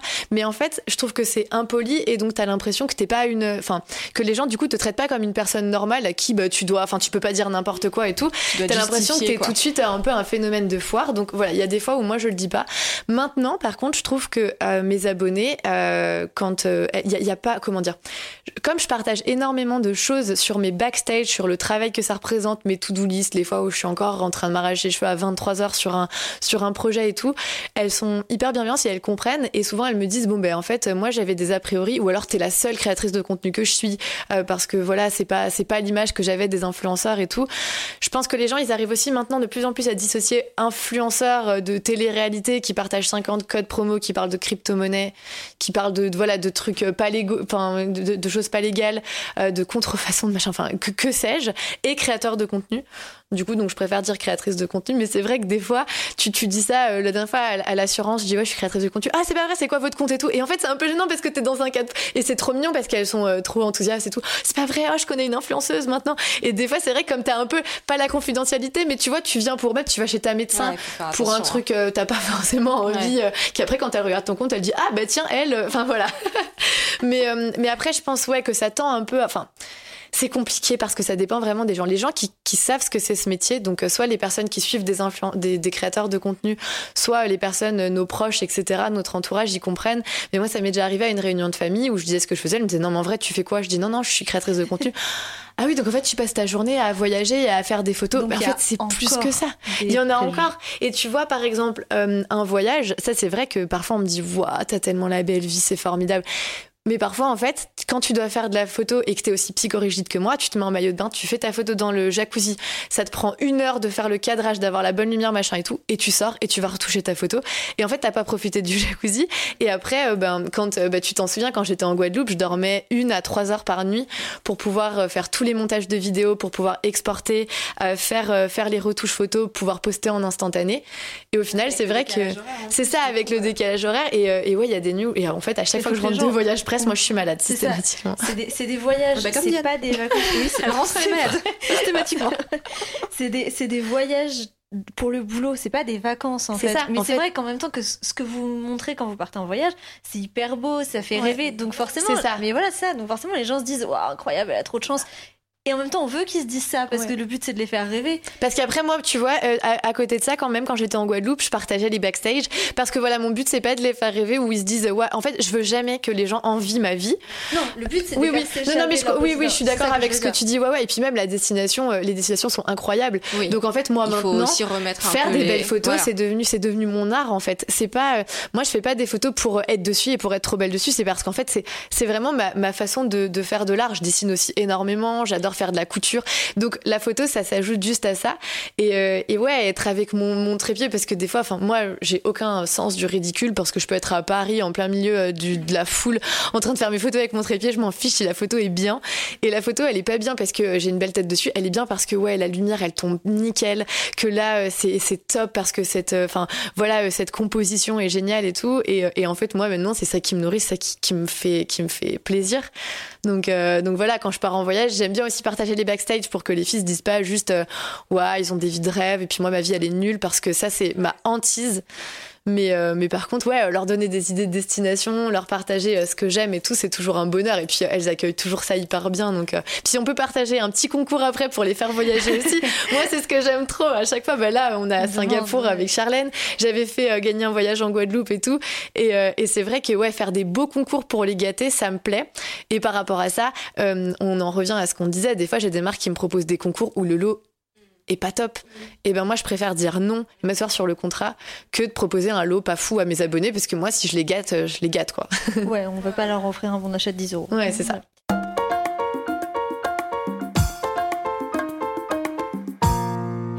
pour parler ben, justement de ce que tu disais, donc toi tu aimes beaucoup faire de, de, la photo, mais en fait tu exerces aussi d'autres métiers autour de ton travail d'influenceuse. Tu produis du contenu en marque blanche parfois, ce que, tu, ce que je vais te laisser expliquer. Tu fais aussi du mannequinat, puisque euh, tu es modèle pour euh, robe de mariée notamment. Je te laisse expliquer ces autres aspects de ta vie qui rejoignent un petit peu le côté influx, mais qui en fait euh, pourraient être exercés sans que tu aies un compte Instagram. Oui, tout à fait. Alors, euh, donc, quand je fais du contenu en marque blanche, qu'est-ce que c'est? C'est-à-dire qu'en fait, je fais un peu le travail d'un photographe ou d'un vidéaste. Donc, je crée tout le contenu et ensuite, c'est la marque qui le poste sans forcément me mentionner ou sans que c'est un lien avec mon compte Instagram. Et, euh, ça, j'adore parce que, euh, bah, parce qu'en fait, déjà, je peux faire autant de contrats que je veux. Parce qu'il faut savoir que sur mon compte Instagram, je fais très attention à pas poster trop de choses sponsorisées. Donc, je, je, trie beaucoup et j'essaye d'en faire le moins possible. Mais par contre, en marque blanche, ben, je peux avoir autant de contrats que je veux, faire autant de photos que je veux. Et ça, c'est génial parce que bah, moi, comme je vous le disais, c'est un peu ma, ma, nourriture terrestre de faire de la photo. J'adore ça et, c'est génial. Donc, euh, donc voilà, je crée du contenu pour d'autres marques. À chaque fois qu'elles me contactent pour ça, bah, je suis hyper touchée parce que ça veut vraiment dire qu'elles aiment mon travail au-delà de. Euh, voilà, artistique, exactement. Donc ça c'est top. Donc euh, j'en fais euh, j'en fais de temps en temps et c'est toujours euh, toujours un plaisir. Et à côté de ça, bah oui, je fais je suis également modèle photo.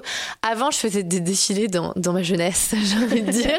Maintenant plus trop, mais mais ouais, je fais bah, je fais beaucoup de shooting, que ce soit pour des publicités, que ce soit pour des magazines, que ce soit pour bah, des affiches par exemple avec Mathéo parce que Mathéo m'accompagne parfois, on a fait des affiches de salon du mariage ou ou genre de choses. Donc c'est drôle parce que mes abonnés m'ont déjà vu 20 fois en robe de mariée. Donc grosse pression pour ma robe de mariée c'est ça. Mais grosse pression pour que ça les surprenne et que ça leur plaise. Mais, euh, mais voilà. Et, euh, et, du coup, bah, c'est des choses qui, euh, ouais, qui sont hyper épanouissantes parce que je rencontre plein de gens passionnés, que c'est des fois aussi où je travaille bah, plus toute seule. Euh, notamment pour euh, tout ce qui est euh, bah, mannequinat et modèle photo. là, j'ai toute une équipe et puis en fait, c'est tellement reposant d'être la mannequin et pas en même temps la photographe, la vidéaste, la créatrice de contenu, la fille qui doit faire les stories, machin et tout. Et après, c'est quand même physique. Enfin, ça, c'est aussi. En fait, c'est drôle parce que je fais beaucoup de métiers où on se rend pas compte du travail. Parce que il y en a qui vont dire, oh, t'as trop de la chance, t'as des belles photos. Et la dernière fois, j'ai shooté avec un photographe qui me disait, mais c'est un bonheur de shooter avec quelqu'un qui s'est posé parce que c'est des années de travail pour réussir à faire ça, des jolies et puis, photos. quand t'as posé l'autre jour là, qui faisait euh, moins 5. Ouais, oh là là, c'était. Oh, j'étais frigorifiée. Ouais. J'étais malade. J'ai fait les photos. Il faisait super froid. Je suis retombée malade. Mais, euh, mais voilà, après, c'est un métier. Moi, j'ai déjà fait des shootings dans des lacs gelés où, j'avais envie de mourir tellement j'avais froid. Mais il faut sourire. Il faut pas, euh, il faut pas avoir l'air bleu. c'est ça. Il faut pincer ses joues pour avoir les joues roses et tout. Donc, il faut. Ouais, ouais, c'est, des fois, c'est, des fois, c'est très physique. Mais, mais encore une fois, bah, c'est comme la photo. Moi, j'ai des amis photographes. Il y a plein de gens qui disent, ouais, t'appuies sur un bouton. Mais c'est des années de formation, ah de retouche, de réglage, de machin. Euh. Mais ouais, j'adore, euh, j'adore ça. Et puis à côté, après, c'est mes passions, le dessin, la couture, euh, tout genre de choses. quand le podcast sortira, ton mariage sera passé. C'est un projet que tu as pensé dans les moindres détails pendant des mois. J'en ai entendu parler beaucoup.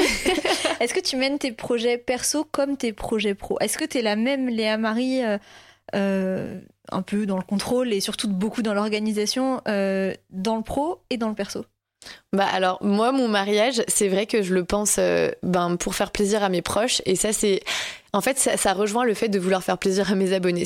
En fait, si je fais du beau contenu, c'est pour leur faire plaisir. Et pareil pour mon mariage.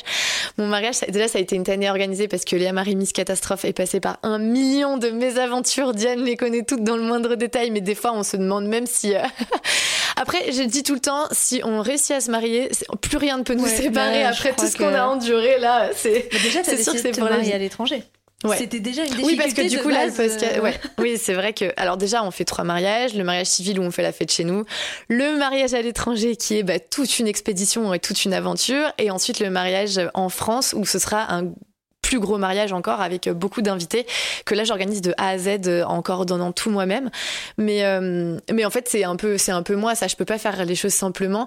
Moi je veux faire plaisir à mes à ma famille et en fait ce qui m'a fait tenir pour le mariage à l'étranger où pour le coup on a eu énormément de problèmes et parfois on disait on avait envie de baisser les bras, c'était qu'on savait que ça leur ferait plaisir et du coup bah on voulait on voulait que tout soit parfait et quand je dis tout soit parfait, c'est vrai que ma mère l'autre fois elle m'a dit si les coups parce que dans un mariage il y a toujours des problèmes. Si les couverts ne sont pas de la bonne couleur, Léa Marie, il faut que tu lâches prise. Donc en fait, ma mère, elle me fait un coaching et tout en amont parce que, bah, parce que pareil, en fait, c'est comme, c'est comme dans mon boulot. Moi, j'ai réfléchi à la moindre fleur sur la table, à la moindre, à la moindre musique parce que moi, on m'a demandé une playlist pour la cérémonie, mais en fait, j'ai fait une playlist avec ça, c'est le moment où il y a telle et telle personne qui parle. Ça, c'est le moment entre ces deux discours. Ça, c'est le moment euh, des alliances. C'est le moment où ma sœur va dire ça.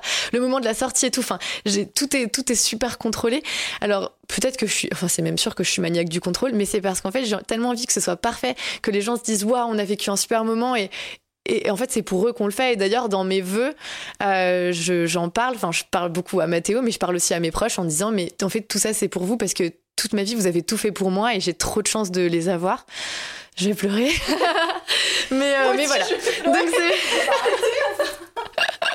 mais non, mais c'est vrai que ouais, ça me tient à cœur et donc euh, et donc le mariage au Maroc, on peut pas inviter tout le monde. Plus. Je suis trop mignonne. On va passer sur une partie un peu plus euh, personnelle de ce podcast pour apprendre à, mieux te connaître. Euh, on a bien compris aujourd'hui que tu étais quand même euh, une jeune femme plutôt accomplie. Tu, tu, vas au bout de tout ce que tu veux faire. Mais si tu avais encore un rêve, une, une, ambition à assouvir, quelque chose que tu voudrais faire à, à moyen long terme, qu'est-ce que ce serait? Alors euh, au niveau professionnel, j'aimerais bien. Alors non, il y a deux choses en fait. J'aimerais écrire un livre. Ça c'est euh, c'est depuis petite et c'est un rêve que j'ai depuis très longtemps. Euh, pas forcément un livre sur moi, hein, pas du tout, même plutôt un, un, roman, des petites idées, etc. Mais pas pour le moment. Pour le moment, le mariage est le projet de ma vie, donc donc je me concentre là-dessus. J'aimerais aussi lancer ma marque. On en a déjà parlé avec avec Diane. Je ne dévoilerai pas encore de quoi il s'agit, mais c'est bien c'est bien avancé aussi dans dans ma tête et je sais que en fait c'est totalement mes abonnés qui m'ont inspiré ce projet-là et, euh, et, je pense que ça leur fera plaisir. Donc euh, j'ai hâte de pouvoir enfin me mettre dessus une fois que bah tous ces petits mariages seront passés parce que mine de rien n'importe qui qui organise un mariage se rend compte que c'est une deuxième entreprise. Donc euh, donc voilà. Et sinon sur un plan plus personnel, bah, continuer à pouvoir enfin faire des, des, projets avec avec mes proches.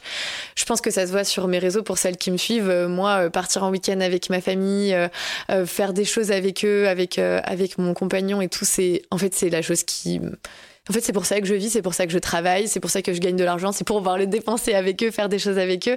Et même euh, bah, toutes les plus jolies collaborations que j'ai eues, enfin tous les plus jolis euh, projets que j'ai eu avec des marques, c'était à chaque fois quand ma famille, mes proches étaient inclus. Ça, c'est euh, de loin, c'est pas, ça pouvait être des fois où c'était même pas rémunéré ou, bien bien peu importe. Mais à chaque fois que j'ai pu, enfin moi je me souviendrai toujours, j'étais partie avec ma maman, c'était la première fois en fait que je voyageais avec elle pour pour pour un, pour un client. Et, euh, et, en fait, on était au restaurant et donc je lui disais, bah, prends tout ce que tu veux parce qu'en fait, il fallait que je fasse une belle photo d'une table bien remplie et tout. elle me disait, mais non, mais tu crois que ça, je peux, je peux prendre? Oh non, mais j'en prends juste un. Et je disais, mais si, maman, euh, en fait, eux, ça leur fait plaisir parce que du coup, ils auront des belles photos. Et, et en fait, elle osait pas. Et à chaque fois, elle m'en parle, ça doit faire, mais je sais pas, 4, 5 ans. Et à chaque fois, elle me dit, oh, tu te souviens quand on était à Dieppe et qu'on a fait ça? Et, et, en fait, enfin, c'est trop cool de pouvoir euh, les faire profiter. aussi, je me souviens, il y a pas longtemps. mais oui, oui, oui. J'avais travaillé avec, avec Samsung. Euh, et, en fait ma mère c'était son rêve de téléphone euh, le Samsung pliable. Et une fois ils m'ont dit bon ben on en a un nouveau est-ce que tu voudrais le tester? J'ai dit bah je fais quoi avec l'ancien? Déjà moi je gâche jamais rien je fais super attention à ça. Et j'ai dit bah écoutez ma maman c'est son rêve est-ce que vous me permettez de lui offrir? Et puis moi bah, je ferai la collab bénévolement euh, en échange quoi. Ils ont dit oui. Et alors ma mère elle a pleuré elle était dans un état. et maintenant à chaque fois elle, montre à ses collègues elle le plie elle fait c'est le cadeau de ma fille. Mais non mais c'est trop chouette. Enfin vraiment pouvoir ouais pouvoir vivre des belles choses comme ça et leur offrir bah, leur offrir même du temps. Enfin, c'est vrai que c'est un peu la chose dont je manque le plus, c'est la, ressource qui me manque le plus. Mais quand je peux le faire avec ma famille, c'est pour eux en fait. Enfin, tout ça, c'est pour eux quoi. C'est adorable. Que je le fais. Non, mais c'est vrai. Je suis fascinée. euh, alors, c'est pas du tout négatif, mais euh, j'aimerais que tu nous racontes. Alors, ton plus grand échec, j'aime pas ce mot, mais en fait, ce qui m'intéresse, c'est surtout euh, la leçon que tu as pu en tirer. Je sais pas, euh, on peut parler d'une collaboration qui s'est mal passée sans dire le nom quoi, on s'en fiche, mais euh, ou que t'aurais pas dû accepter, ou et qui t'a permis après de, de réfléchir à autre chose, ou, ou autre chose, mais essayons d'apprendre quelque chose à nos auditeurs que toi, tu as appris dans ta vie. Complètement. Ben, j'ai la chose qui me vient tout de suite euh, à l'esprit, c'est, enfin, c'est pas un échec, mais c'est plusieurs. En fait, il faut savoir que moi, tous les ans, en, ben, pour mon anniversaire en, avril, je prends une décision pour ma santé mentale. Euh, je fais, c'est un petit pas à chaque fois que je prends pour, euh, pour ma santé mentale. Et en fait, l'an dernier, avant de travailler avec, avec vous deux, j'en arrivais à un point où, en fait, à Noël notamment, parce que c'est c'est ma plus grosse période. Noël, c'est Noël. En fait, je dors pas tout simplement pendant un mois. Et, et en fait, j'en arrivais à être à être en larmes par terre, à plus pouvoir me lever, à me dire mais mais je suis trop nulle, j'arrive pas à tout gérer. Et en même temps, je me je m'imposais un rythme qui était pas humain. Enfin, c'était même pas possible de bosser 100 heures par semaine comme je le faisais. Enfin, c'était c'était horrible. Et sauf que bah, quand t'es fatigué, quand t'es stressé, t'as la tête dans le guidon et en plus c'est compliqué. Et c'est à ce moment-là où je me suis dit en fait c'est plus possible là. Tu enfin tu ressembles plus à rien, ma pauvre. Et euh, et puis en plus ben même t'as plus le temps de, de, faire tout ce qui te plaît, de passer du temps avec ta famille, alors que c'est en fait c'est pour ça que t'as commencé à être à ton compte. C'est pour passer du temps avec eux et tout. Euh, un, moment je disais même parce que souvent on me dit ouais t'es à ton compte, tu gères ton temps comme tu veux. Je dis non moi c'est le temps qui me gère. Donc ça c'est ça sera toujours ce sera toujours ça. C'est je n'ai jamais géré mon temps, c'est le temps qui me gère. Mais là j'en étais à un point où c'était plus possible et, euh, et je pense que j'allais tomber en dépression parce que je prenais plus goût à rien et c'était juste des contraintes et, et c'était dur pour moi. Et en plus, c'est dur d'exposer sa vie quand on va si mal. Ouais. Surtout que toi, tu as envie de partager que du positif. Exactement, donc, euh... exactement. Après, j'ai aussi appris à dire parfois quand ça allait pas parce que je sais que ça décomplexe beaucoup de filles ah ouais. de dire qu'en fait dans la vie c'est pas c'est pas tout rose et tout. Alors je le dis en essayant d'être souriante et de rigoler, et de le tourner à la dérision, mais dire c'est ok si vous allez pas bien. Et, euh, et j'espère que du coup ça pourra inspirer des gens qui sont pas bien dans leur vie à ce moment-là. C'est qu'en fait vous êtes venus comme des petites fées avec votre mail qui m'a dit ouais on est une entreprise familiale et tout, vous bossez avec votre maman aussi. Et là je me suis dit mais en fait je peux que bosser avec une entreprise comme ça. En fait, je, je un peux timing pas. parfait. Non, mais c'était un timing parfait. Et on s'est écrit, euh... on a commencé, je sais plus quand, euh, à, à, papoter. Pour moi, c'était dur de me dire, euh, bah, je vais lâcher prise, je vais déléguer.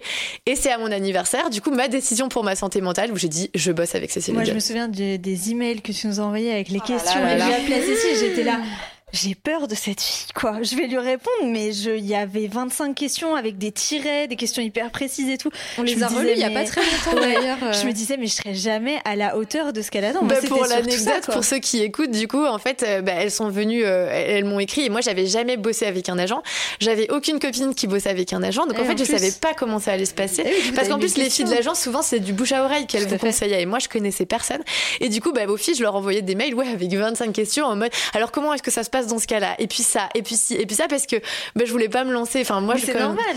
Mais oui mais moi je me disais elle, elle, a, elle a tellement d'attentes ah, c'est ça. Moi c'est sûr que je me disais mais elle va être tellement déçue. Je ne suis pas je ne serai jamais à la hauteur tout. de ce qu'elle attend. Bon finalement un an après elle a l'air d'être contente mmh, apparemment mais... complètement. Non mais moi je pourrais plus euh, revenir en arrière. Et, et, en fait voilà donc le, le, le gros échec pour moi c'était ça de vouloir tout gérer de mettre dans des états pas possibles. Ouais. parce qu'en plus c'était euh, en, en, en, en, décembre notamment c'est ton nombre de contrats t'arrives plus à en rajouter. Et puis t'as une cliente trop mignonne qui dit Léa Marie on nous a planté il faut absolument que tu nous aides sur ça donc t'acceptes. Et donc t'acceptes et machin. Et après bah, humainement c'est plus possible.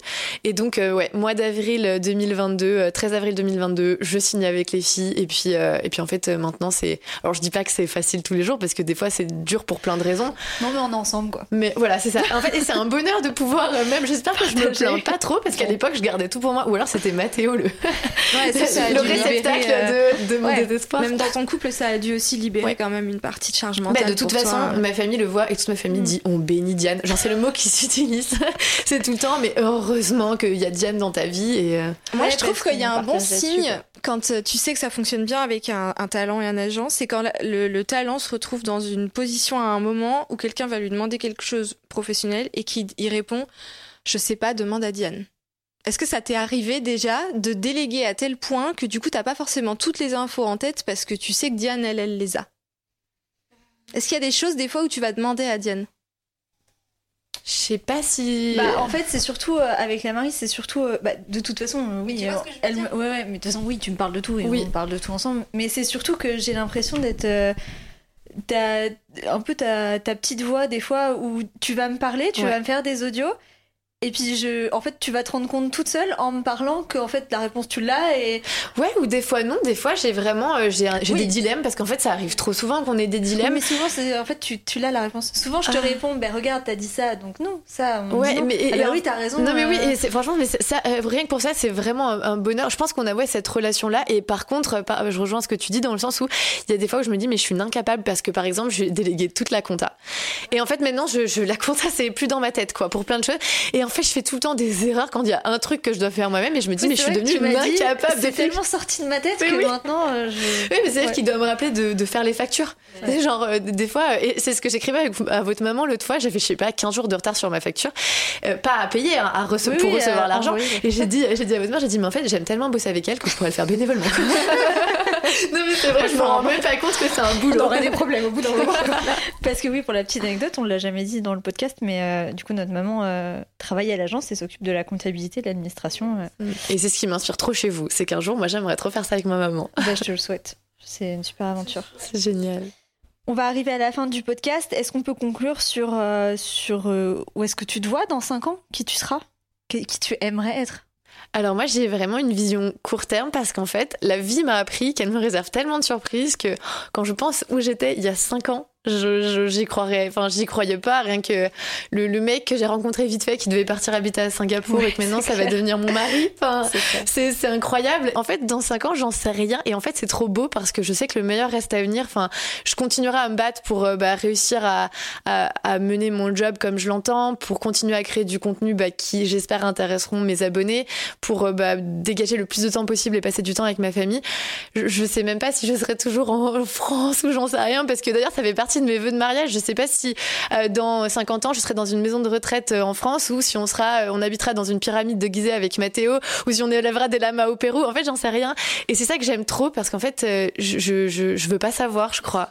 Ouais. Alors j'aimerais évidemment bah, avoir peut-être écrit mon livre, avoir ma marque à côté et tout. Ça, c'est des choses qui sont en fait que je vais commencer à faire bah, une fois le mariage terminé.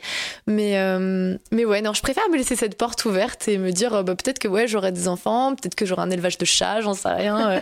Place à l'aventure. On verra bien, exactement. Place à l'aventure, ouais. Ben merci beaucoup Léa Marie d'avoir euh, pris part à ce podcast, de t'être confiée à notre micro. Je te laisse rappeler tes réseaux parce que bah, t'en as beaucoup, t'es sur toutes les plateformes. Donc euh, je te laisse les, les communiquer. Ouais, j'en ai beaucoup, mais après c'est simple parce qu'il n'y a qu'un seul pseudo pour tout. C'est My Sweet Cactus, donc mon doux cactus en anglais. Pour l'anecdote, c'est pour apporter de la douceur et du piquant au quotidien. Et euh, donc c'est sur le blog mysweetcactus.com, sur Instagram mysweetcactus, sur Pinterest et sur TikTok. Et on mettra tout ça dans la description du podcast de toute façon. Merci beaucoup Léa Marie. Merci les filles, c'était vraiment un plaisir. Merci. Au revoir. Merci d'avoir écouté cet épisode de Et en vrai, c'est comment N'hésitez pas à nous dire qui vous souhaiteriez entendre dans un prochain épisode sur Instagram @talencrushfr et à mettre 5 étoiles sur Apple Podcast si cet épisode vous a plu. On se retrouve tous les 15 jours pour une nouvelle interview. À bientôt